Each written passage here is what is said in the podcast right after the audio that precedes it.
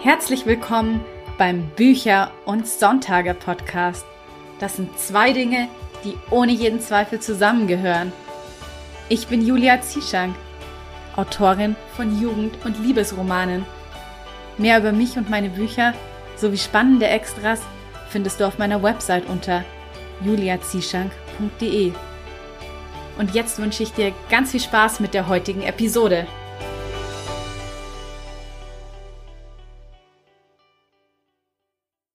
Hallo und herzlich willkommen auf meiner gemütlichen Sonntagscouch. Ich habe tolle Neuigkeiten für dich, denn es gibt eine Neuauflage meiner Phoenix-Saga und Band 1 Feuerphönix erscheint jetzt auch noch im Oktober, pünktlich zur Buchmesse. Und ich freue mich einfach so sehr, dass es diese wunderschöne neue Taschenbuchauflage gibt. Denn das Cover, oh mein Gott, es ist wirklich der absolute Hammer. Schau es dir am besten sofort selbst an. Ich packe dir den Link zum Cover in die Show Notes zur heutigen Episode und ich bin mir sicher, du wirst genauso geflasht sein, wie ich es war, als ich das Cover von Feuer Phoenix zum allerersten Mal gesehen habe. Es ist einfach nur unglaublich schön und besonders und ein echtes Schmuckstück im Bücherregal. Und das nicht nur von außen, denn auch von innen hat sich der Gedankenreich Verlag so viel Mühe gegeben. Das Innendesign ist richtig schön und liebevoll gestaltet worden. Es ist wohl das bisher schönste Innenlayout, das ich jemals für ein Buch hatte.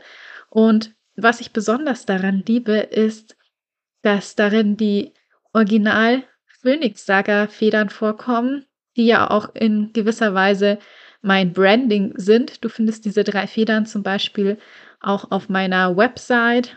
Ja, diese drei Federn, die sind einfach so sehr mit meinen Buchkarriereanfängen, mit meiner Debütreihe und der Phoenix Saga verknüpft, dass ich mich unglaublich gefreut habe, dass wir sie auch bei dieser Neuauflage wieder verwenden durften. Und die findest du jetzt bei den Kapitelanfängen und auch als Vignette im Buch. Und ja, ich bin einfach nur so happy über dieses kleine Detail. Es ist einfach wunder wunderschön geworden. Und ja, falls du in Frankfurt bist, dann würde ich mich natürlich auch sehr freuen, wenn du zu meiner Signierstunde vorbeikommst. Jetzt würde ich aber sagen, legen wir los mit dem heutigen Interview, denn es geht um Direktverkäufe.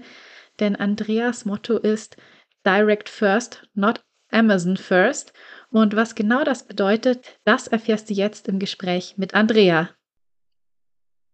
Hallo Andrea, ich freue mich sehr, dass du dieses Jahr jetzt schon zum zweiten Mal hier im Podcast mit dabei bist. Hallo liebe Julia, ich freue mich so mega, dass ich nochmal hier sein darf in deinem schönen, an deinem schönen Sonntagspodcast. ja, auf meiner gemütlichen Sonntagscouch. ja. Und heute geht es ja um das Thema Direktverkäufe und du sagst ja immer Direct First, not Amazon First. Warum ist das denn deiner Meinung nach so wichtig? Also immer stimmt ja gar nicht. Ich sage es ja tatsächlich noch gar nicht so lange, obwohl ich ähm, schon, seit ich meinen eigenen Shop habe, habe ich eigentlich schon auch meine Bücher mal versucht, zuerst über meine Website zu verkaufen, zumindest die Taschenbücher.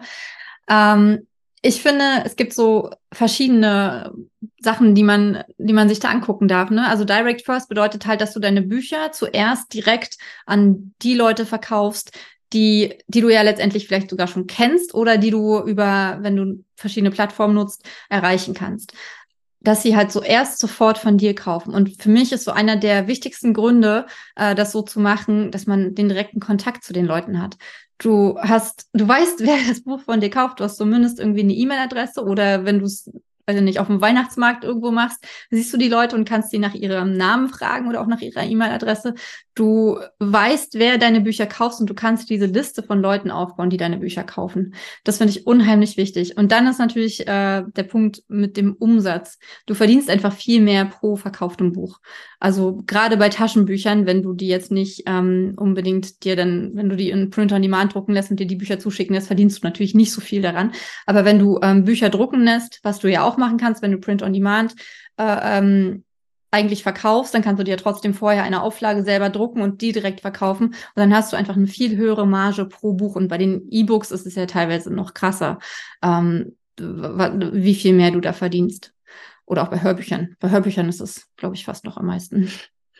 ähm, und ich finde, also was, was mich aber tatsächlich gerade in letzter Zeit ganz besonders dazu bewegt, es so zu machen, ist einfach meine Unabhängigkeit. Denn durch diese Adressen und da oder durch die, durch die Kontakte, die ich, ähm, die ich, die ich dadurch habe und aber auch dadurch, dass ich dieses direkte Verkaufen so gestalten kann, wie ich es gestalten möchte, indem ich zum Beispiel sage, okay, alle Leute, die ähm, das, das Buch bei mir direkt kaufen, die bezahlen einen Euro weniger, so pro E-Book zum Beispiel. Ich habe eine viel größere Freiheit und ich bin halt unabhängig davon, ob jetzt eine Plattform es schafft, an meinem Ver äh, Veröffentlichungstag mein Buch auch tatsächlich zu veröffentlichen oder ob es da irgendwo hängt oder ob irgendwas mit der Druckerei nicht stimmt oder sonst irgendwas. Ich bin selber natürlich auch verantwortlich dafür, dass ich das alles auf die Reihe kriege, dass, dass meine Leserinnen dann auch ihre Bücher bekommen. Aber ich bin auch unabhängig von anderen Retailern, Händlern. Ja, und vor allen Dingen auch unabhängig vom Algorithmus und Werbeanzeigen auf Amazon. Ja, ja das auch noch unabhängig von irgendwelchen ähm, Prime ähm, unabhängig von irgendwelchen Prime-Tagen, wo dann ganz viele Bücher neu in die Charts geschwemmt werden, die jetzt gerade kostenlos für alle Prime, also quasi für alle Amazon-Kunden ähm, verfügbar sind. Und ja, genau. Mal ganz platt gefragt, wie funktioniert denn Direct First? Wie bist du denn davor gegangen? Ähm, also für mich ist Direct First einfach dieser gestaffelte Lounge, dass ich zuallererst wirklich sage, ich verkaufe so direkt wie möglich. Und das, wie man das letztendlich macht, das ist ja äh, das ist ziemlich individuell. Also ob du das jetzt zuerst durch eine Kickstarter-Kampagne machst oder durch deinen eigenen Shop oder mit deinem Newsletter den Leuten sagst, wenn ihr mir per PayPal das Geld schickt, dann schicke ich euch das Buch. Oder ähm, ich veröffentliche zuerst, äh, weil ich auf der Buch Berlin einen Stand habe, da könnt ihr mein Buch zuallererst kaufen. Da gibt's ja tausend verschiedene Möglichkeiten. Aber der Punkt ist, dass man den Lounge also den, die Veröffentlichung des Buches so staffelt, dass die Leute das Buch zuerst bei dir kaufen können und dann meinetwegen ähm, komplett bei allen Händlern und dann zum Schluss zuerst, äh, äh, dann zum Schluss exklusiv über Amazon. Ja, das ist eigentlich total clever, weil die Leute, die so die Hardcore-Fans sind, die würden das Buch ja sowieso kaufen und warum ihnen dann nicht anbieten, dass sie es direkt bei dir kaufen können und dann ja. vielleicht sogar auch noch ein paar exklusive Goodies mit dazu bekommen. Genau, und ich glaube, also ich, ich habe ein totales Problem damit, den Leuten zu sagen, hey, kauf doch direkt bei mir, da verdiene ich mehr. Weil das irgendwie so, so geldgeil klingt, ne? Aber so ist es ja gar nicht gemeint. Und ich glaube tatsächlich auch, also von mir als Leserin jetzt mal ausgesehen, äh, ich gebe doch der Autorin, die ich so gerne lese, die mir so viele schöne Stunden durch ihre Worte bereitet, ich, geb, ich, ich will doch viel eher, dass sie das meiste von, an dem Buch verdient, als ein Händler wie Amazon. Von daher, genau, diese Hardcore-Fans, die, die, die wollen es unter dem Aspekt ja auch, das Buch bei dir kaufen. Und das ist auch genau das Feedback, was ich von meinen Leserinnen bekomme und von meinen Lesern. Ja, da ist ja wieder so ein bisschen dieses Stichwort Leserbindung, dass man eben aus seinen Lesern auch Fans macht. Hast du da ein paar Tipps dafür, wie man das macht, dass die Leute da wirklich so engaged bleiben? Ähm, ich glaube, das Allerwichtigste ist, ist, dass man man selbst bleibt und dass man akzeptiert, dass nicht jede Person, die das eigene Buch liest, auch zu einem Fan werden kann und ähm, dass man nicht mit jeder Person connecten kann, sondern dass es Menschen dort draußen gibt, die super gut zu einem passen und die einen, die, die dann zu, zu Fans werden, wenn sie einen richtig kennenlernen dürfen. Und deswegen ist es so wichtig, dass man sich selbst einfach zeigt, aber dass man sich auch zeigt. Also jetzt gar nicht im, im Sinne von, ich mache jetzt jeden Tag ein TikTok-Video und ähm, äh, beschreibe euch da meinen Tag, sondern ähm, sich zeigt. Und wenn man selbst das nicht ist, diese Person, die sich jeden Tag bei TikTok zeigt, ähm, dann, dann, dann braucht man das auch nicht vorspielen, weil man will ja nicht die Leute anziehen oder in seinem Fankreis haben, die genau diese Person sehen wollen. Weißt du, wie ich meine? Mhm.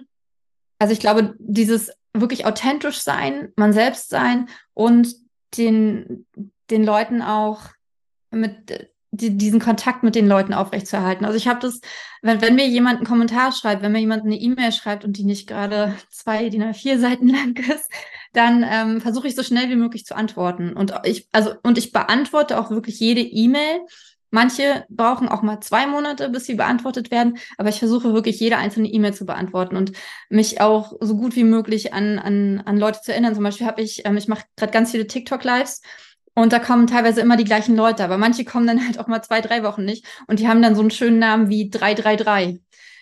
Aber ich habe sie irgendwann mal gefragt, wie sie wirklich heißen. Und diese eine Person, die frage ich jedes Mal, du bist Latika, stimmt's? Und dann freut sie sich immer, weil ich mich halt an ihren Namen erinnere. Aber für mich ist das super schwer, tatsächlich, weil so viele verschiedene sind. Aber ich glaube, das ist genau der Punkt, wenn man ähm, den, den, den Leserinnen auch so die Aufmerksamkeit gibt und wirklich diese, diese Verbindung herstellt, dann macht man aus ihnen Fans und dann macht man aus ihnen Leute, die halt auch zum Beispiel das Buch weiterempfehlen oder selbst wenn sie das Buch selber schon haben, sagen, ach, ich schenke das jetzt meiner Freundin und ähm, ja, aber, aber nicht aus diesem, aus diesem Drang heraus, ich muss jetzt was machen so, sondern wirklich aus dem Herzen heraus, weil diese Verbindung da ist. Ja, finde ich auch, es geht mir genauso. Ähm, dieses, dass man sich einfach persönlich und nahbar gibt. Ja. Mm, als du in der letzten Podcast-Folge bei mir zu Gast warst, da warst du ja gerade noch dabei, dir deinen eigenen Online-Shop auf Shopify aufzubauen. Und ich glaube, inzwischen hast du ihn auch schon erfolgreich auf deiner Website integriert. Kannst du da vielleicht noch ein bisschen was dazu erzählen? Warum Shopify? Wie funktioniert es? Was sind vielleicht auch so die Vorteile? Also Shopify ist erstmal keine Integration, sondern es ist ein komplett eigenes System. Also es ist nicht wie WooCommerce, ah, okay. was du in, in, in WordPress einbindest, sondern es ist ein komplett eigenes, sowas wie Wix oder wie äh, Jimbo oder keine Ahnung, da gibt's ja dann auch noch äh, Gambio, ähm, Magento und so. gibt ja ganz viele verschiedene Shopsysteme. Und Shopify habe ich deswegen genommen, weil ich bin großer Joanna Pan-Fan, wie ihr inzwischen vielleicht auch wisst. Ähm, und sie hat, sie lässt einfach so so transparent hineinblicken in das, was sie macht, ähm, dass es sich einfach richtig angefühlt hat, das auch zu machen. Und Shopify ist dann schon, weil, äh, genau, ich, der Hauptgrund ist, eher für den englischen Markt, für den deutschen bin ich aber ganz davon überzeugt, dass es auch noch kommt. Shopify hat unheimlich viele Integrationen. Also du kannst mit, ähm, mit Shopify kannst du zum Beispiel mit, äh, mit Bookwall zusammenarbeiten. Das ist ein Print-on-Demand-Dienstleister in, ähm, in UK, äh, der, wo die Leute in deinem Shop Bücher bestellen können, die dann darüber gedruckt werden. Das Besondere ist aber, du bekommst den Buchhändlerrabatt. Das heißt, ähm, du bekommst trotzdem äh, 55 Prozent des Erlöses von den Büchern, die über deinen Shop verkauft werden. Das ist in Deutschland noch nicht.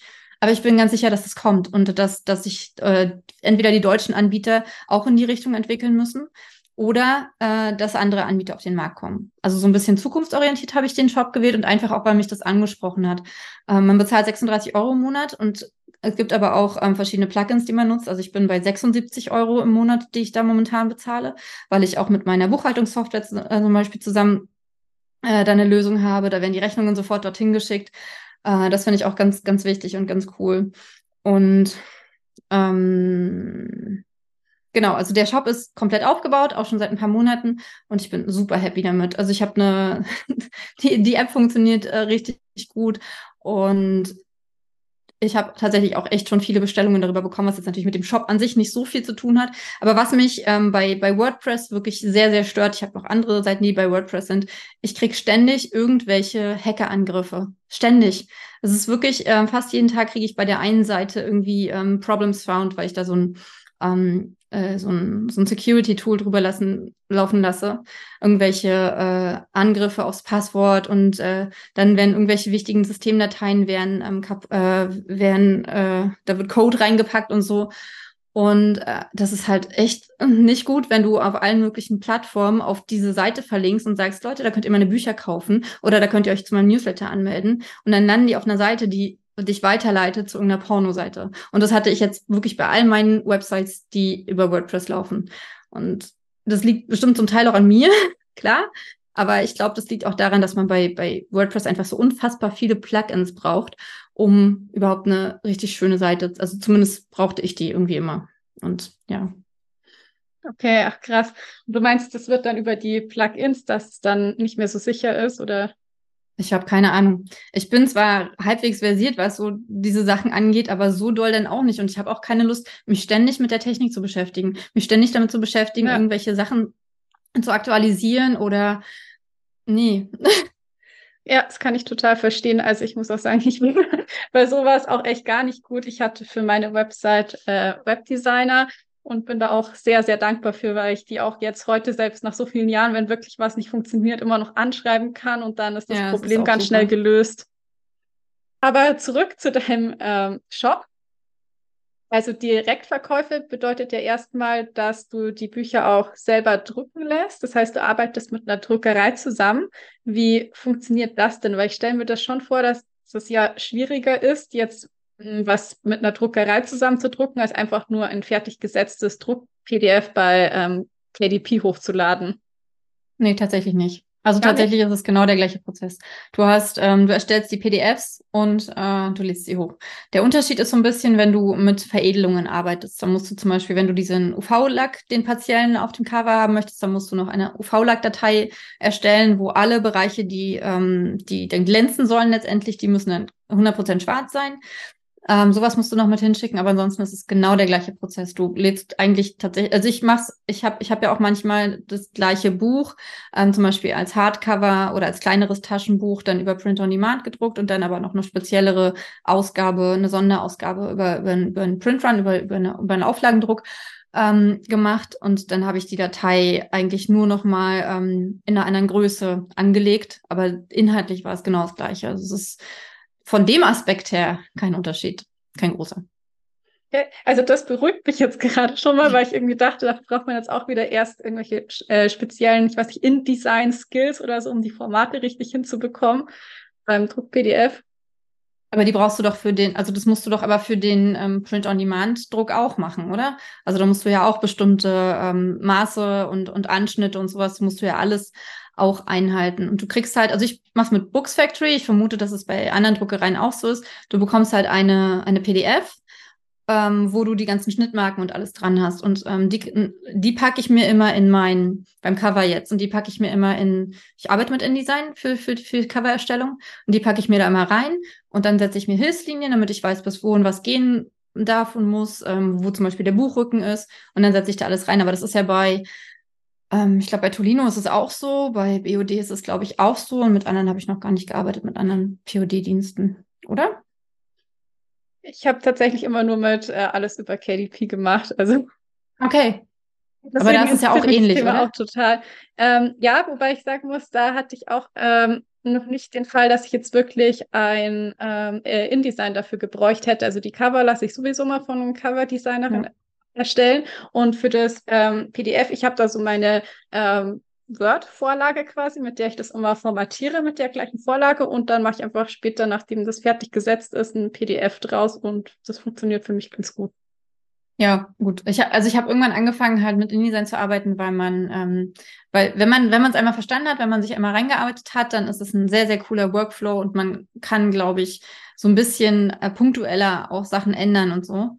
Und äh, es ist aber erstmal eine ordentliche Hürde, da, da wirklich ranzukommen mit InDesign, gerade wenn man jetzt nicht so geübt ist mit, mit, mit Adobe-Programmen, ähm, ist es schon, wir haben da ja vor, wir, wir haben im Vorgespräch ja darüber gesprochen, ähm, wie wie krass es ist, wenn man Indie-Autor oder Autorin ist, äh, in wie vielen Bereichen man eigentlich auf einmal Experte ist und so ganz viele kleinere Berufsausbildungen nochmal macht und im Grafikdesign und überhaupt im, im, im Design, ähm, Mediendesign, ähm, da habe ich auf jeden Fall, ich glaube, ich würde ein paar Prüfungen schaffen in dem Bereich inzwischen.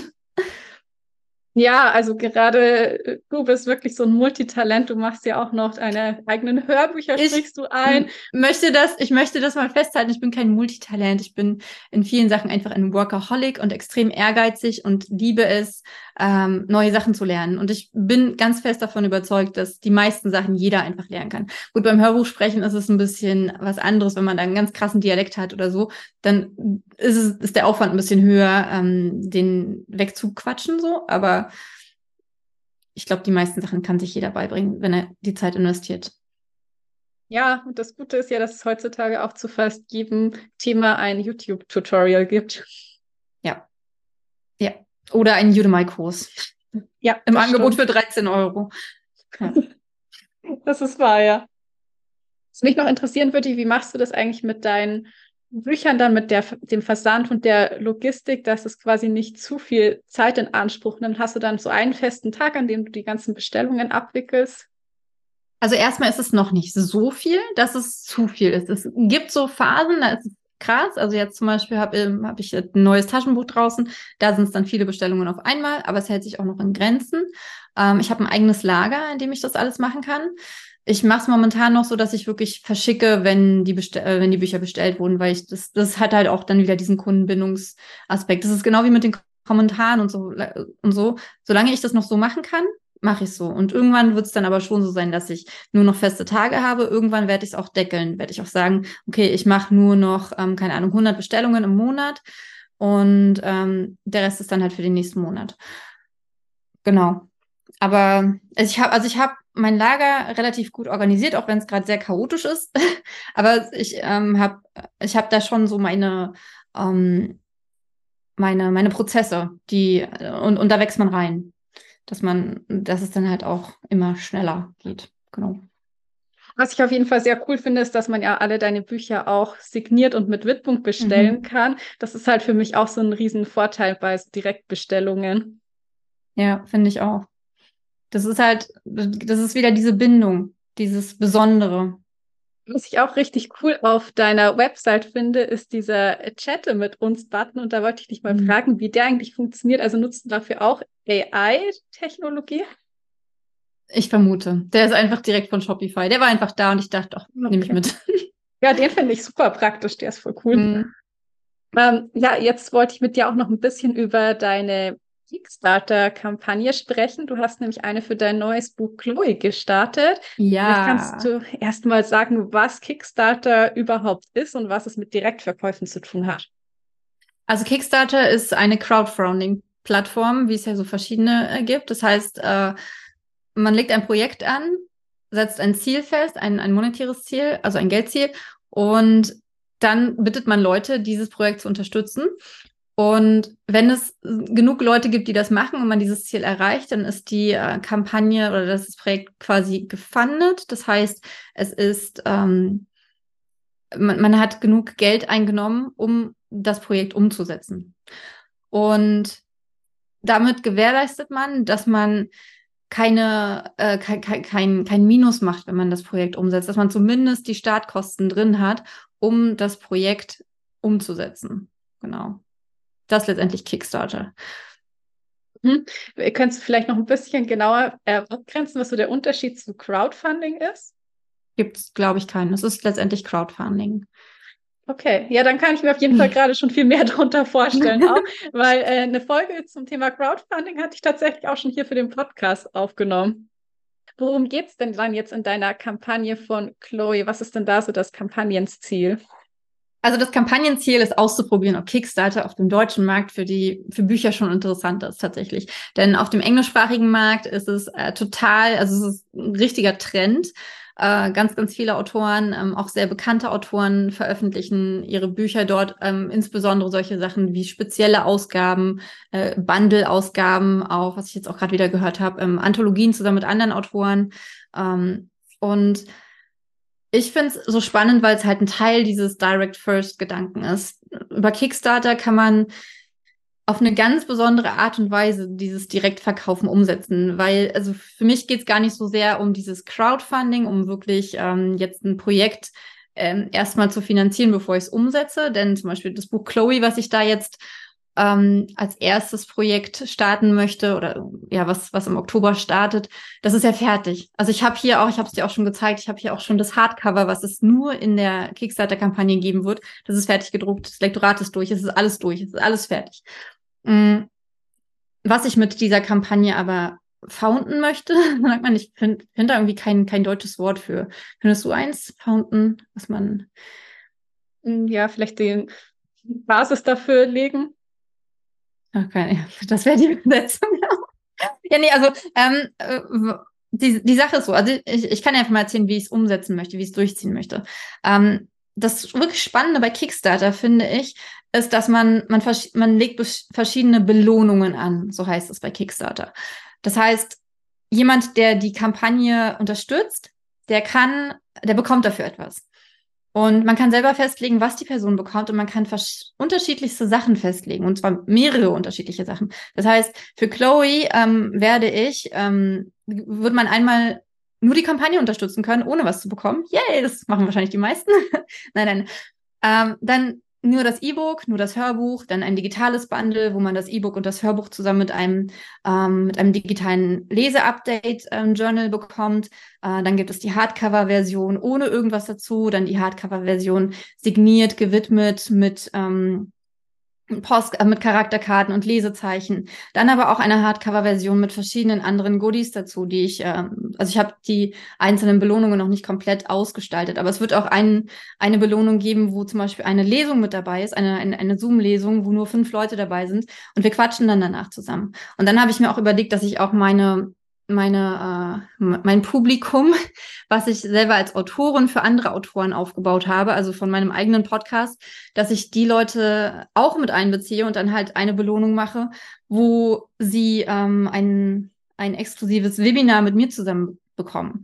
Also man kann einfach so viele verschiedene Angebote machen den Leuten und auf die Art und Weise finde ich dann auch wieder das Buch total feiern und dem Buch so eine Bühne geben und ihm ihm zeigen oder, oder der Welt dort draußen zeigen, hey, das ist was Besonderes und du kannst ein, ein Stück davon haben, du kannst ein besonderes Stück davon haben. Und das wirklich Zentrale, finde ich, ist dann bei diesen Sachen, dass man eine gewisse Exklusivität hat, dass man sagt, du bekommst es nur hier.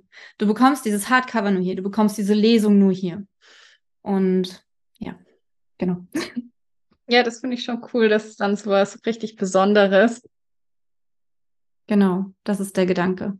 Äh, und halt auch der Gedanke, nicht nur irgendwie dann ähm, dadurch Geld zu verdienen, sondern auch den Leuten wirklich diesen, äh, dieses Gefühl zu geben oder die, dieses Wissen zu geben, ich habe hier was Besonderes, ich habe hier was Exklusives, was Limitiertes.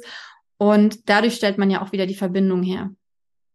Ja, ich bin echt sehr gespannt, wie sich Kickstarter auch in Deutschland dann etablieren wird. Ja. Also in den USA ist es ja auch schon sehr viel bekannter. Und ich finde den Gedanken einfach auch richtig cool, dass man als Autorin eine gewisse Sicherheit hat, dass man ja nicht in Vorleistung gehen muss, dass schon mal die Kosten gedeckt sind, dass man einen Vorab-Cashflow generiert. Das ist ja für einen selber auch total wichtig.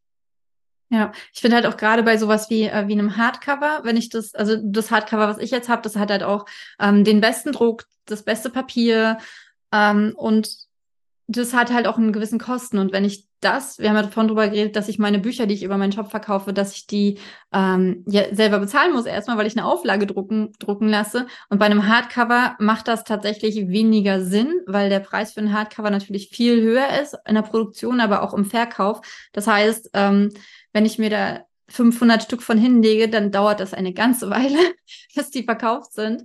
Und ich habe aber dieses gebundene Geld. Und deswegen ähm, mache ich es mache ich es jetzt so, dass ich halt ähm, nur so viele Hardcover drucken lasse, wie die Leute auch in der Kickstarter-Kampagne bestellen. Und dann gibt's das Buch halt auch nur, wenn, wenn nur fünf Leute das, das Hardcover kaufen, dann gibt es nur fünf Hardcover. Also super exclusive. Ja, ich merke schon, ich bin selber schon ganz gehypt, so exklusiv wie das ist. Yay! Das macht auf jeden Fall total viel Sinn. Wie bewirbst du denn dann die Kickstarter-Kampagne, dass man auch darauf aufmerksam wird? Ähm, natürlich auf meinen Plattformen, also in meinem Newsletter, in, ähm, auf, auf Instagram, Facebook, äh, YouTube, TikTok, also überall, wo ich selber bin. Ich bin noch ein bisschen am Überlegen, ob ich auch ähm, richtig Facebook-Werbung drauf schalte. Da bin ich noch nicht ganz so sicher, äh, wie ich das mache. Das ist halt das erste Mal und ich ähm, erlaube mir auch, auch wenn es mir sehr schwer fällt, ich erlaube mir auch, Fehler zu machen, beziehungsweise Dinge auszuprobieren und dann halt beim nächsten Mal zu gucken, okay, das mache ich dieses Mal vielleicht anders, das würde ich mehr ausprobieren.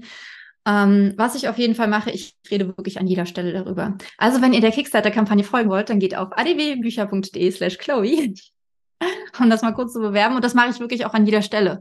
Ähm, also ich antworte ja auch immer allen Leuten, die mir, ähm, ich, ich habe zum Beispiel, was ich, was ich sehr intensiv mache auf ähm, Instagram, Facebook und TikTok, diese kleinen Videos, wo ich so Textschnipsel äh, poste mit dem Cover, jetzt inzwischen auch mit dem richtigen Buch, das heißt seit ein paar Tagen jetzt, ähm, dass ich äh, das damit zeige. Und dadurch habe ich jetzt insbesondere lustigerweise bei Instagram echt viele neue Follower und ich schreibe meine Follower immer sofort an. Und dann frage ich sie halt, wie bist du auf mich aufmerksam geworden? Und dann sagen sie mir das. Und oftmals ist es dann halt wirklich ja über das Buch.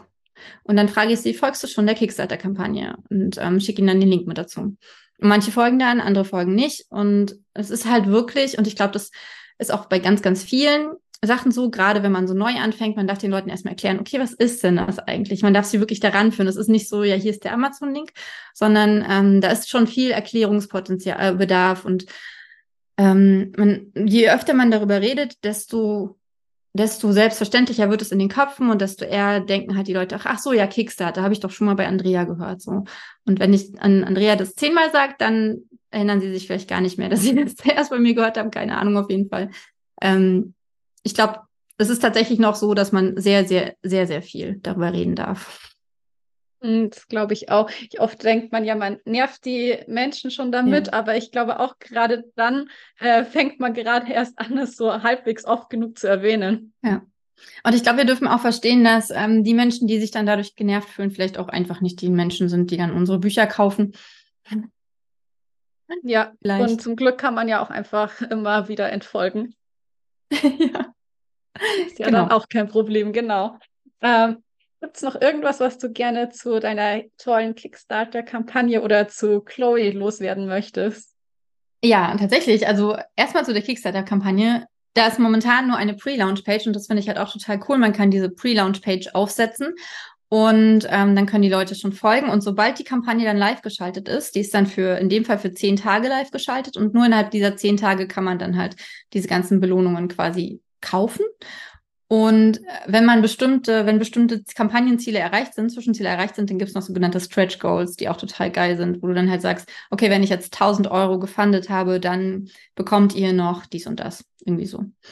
Ähm, und genau, dieses Konzept ist halt so cool, weil alle Leute, die der Pre-Launch-Page folgen, die halt, die werden dann halt benachrichtigt, wenn die Seite online geht. Also für euch Autoren da draußen ist es jetzt halt besonders, das finde ich das besonders interessant, weil man, das ist wie eine Vorbestellung. Man kann halt Leute sammeln über, über einen gewissen Zeitraum hinweg. Ich habe jetzt ungefähr zwei Monate vorher die Seite aufgesetzt. Zwei Monate lang kann ich Leute sammeln, die der Seite schon folgen.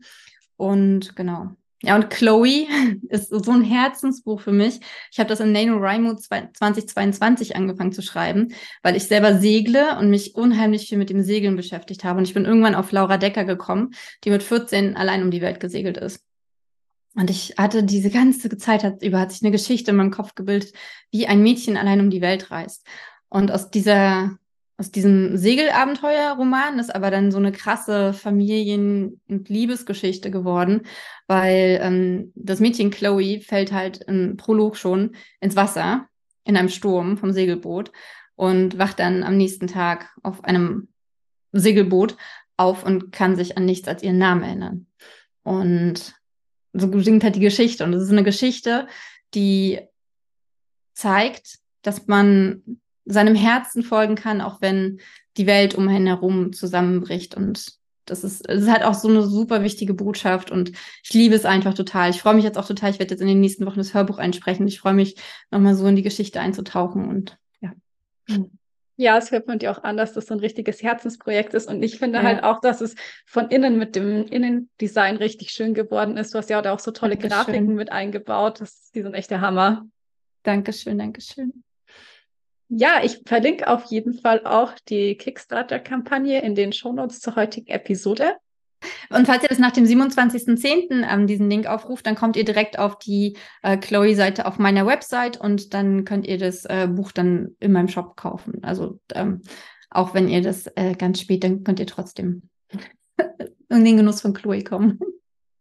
Sehr gut.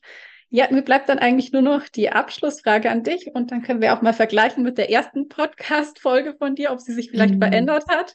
Wie sieht denn für dich ein perfekter Sonntag aus? Ach so, ich kann mich gar nicht mehr daran erinnern, was ich geantwortet habe. Momentan ist mein perfekter Sonntag, dass ich mit meinem Mann zum, um, zum Sport gehe und danach in die Sauna und wir nachmittags longboarden. Und morgens, bevor ähm, die meisten hier aufstehen, schreibe ich gerade meistens so zwei bis 3000 Wörter. Genauso schreiben, Sport, Sauna und nochmal Sport und zwischendurch ein bisschen spielen. Irgendwas Schönes machen einfach. Wow, so aktiv. Ja. Ja, cool.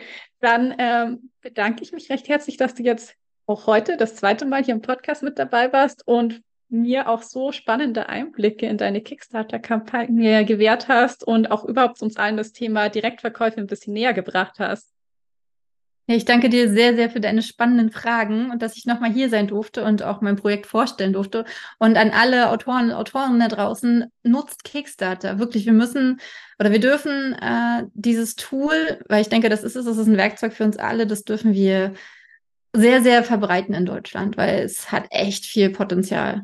Und selbst wenn man nur ein, 2000 Euro damit ähm, verdient, ist es trotzdem ein weiteres Standbein. Und wenn es nur 500 Euro sind, ne? Also es ist ja. Auf jeden Fall. Und es gibt noch ein bisschen mehr Sicherheit. Ja. Genau. Ja, ich werde es mir auf jeden Fall auch jetzt genauer anschauen. Du hast mich sehr, sehr neugierig gemacht. Sehr gut, sehr gut. Ich hoffe, du konntest auch aus der heutigen Folge wieder ganz viel für dich mitnehmen. Das Thema Crowdfunding hatte ich ja schon einmal mit Ilka Brühl hier im Podcast besprochen. Und diese Folge, die verlinke ich dir ebenfalls in den Show Notes zur heutigen Episode. Und dann habe ich noch eine kleine Ankündigung, denn nach meiner Podcast-Folge zum Thema Buchübersetzung mit KI haben mich sehr viele Fragen erreicht und ich wurde auch ein paar Mal gefragt, ob ich nicht so eine Anleitung geben würde wollen, wie man das Schritt für Schritt angeht. Und da das Thema natürlich weit komplexer ist, als ich es in der Podcast-Folge besprochen habe, also im Prinzip habe ich es in der Podcast-Folge zum Thema Buchübersetzung mit AI nur angerissen, denn da gehört natürlich noch sehr, sehr viel mehr mit dazu, neben diesen Schritten für eine professionelle Buchübersetzung gehört ja auch ganz viel noch mit der Vorbereitung fürs Marketing und der Buchveröffentlichung in einem fremden Markt, auf dem englischsprachigen Markt noch ganz viel mit dazu, denn die Sichtbarkeit zu erlangen ist tatsächlich auf dem englischsprachigen Markt weitaus schwieriger als im deutschsprachigen Markt, einfach weil dieser Markt der größte der Welt ist. Und all diese Tipps, alles, was ich mir dabei erarbeitet habe rund um das Thema, wie man die Buchübersetzung möglichst effizient angeht, aber auch die anschließende Veröffentlichung am englischsprachigen Markt möglichst professionell angeht. Dazu werde ich einen Kurs erstellen, genauer gesagt einen Kompaktkurs, der wird ungefähr zwei Stunden lang sein und das Wissen wird wirklich sehr, sehr geballt und sehr kompakt sein. Also darin gibt es kein Rumgeschwafel, das wird wirklich eine Info nach der nächsten sein und hinterher wirst du super viel Input für dich daraus mitgenommen haben und eine Schritt-für-Schritt-Anleitung haben, wie du dein eigenes Buchprojekt mit künstlicher Intelligenz übersetzen kannst. Also hinterher kannst du das eigenständig angehen, denn die Schritt-für-Schritt-Anleitung, die kannst du super auf dich und dein Buch anpassen. Und dann steht deiner eigenen Buchübersetzung eigentlich auch nichts mehr im Weg. In der nächsten Podcast-Folge wird es dann auch Updates zu dem Kompaktkurs geben. Und ich würde mich natürlich sehr freuen, wenn du daran Interesse hast, denn ich finde, dass deine Geschichte es verdient hat, von noch so viel mehr Menschen gelesen zu werden. Und zwar nicht nur von Menschen, die Deutsch sprechen können, sondern einfach auch international. Ich finde, deine Geschichte hat es verdient, international gelesen zu werden und noch viel, viel mehr LeserInnen zu erreichen. Und genau aus diesem Grund mache ich aus diesem Kompaktkurs, weil ich finde, dass der Traum einer Buchübersetzung nicht mehr nur ein Traum sein muss, denn der kann jetzt auch Realität werden. Und damit sind wir auch am Ende der heutigen Podcast-Folge angelangt. Wie immer an dieser Stelle würde ich dich bitten, den Podcast in einem Podcast-Player deiner Wahl zu bewerten und vergiss auch nicht, dem Podcast zu folgen, damit du keine zukünftigen Episoden mehr verpasst. Und damit bleibt mir nur noch zu sagen, ich hoffe, du schaltest wieder ein, wenn es Zeit ist für Bücher und Sonntage. Bis zum nächsten Mal.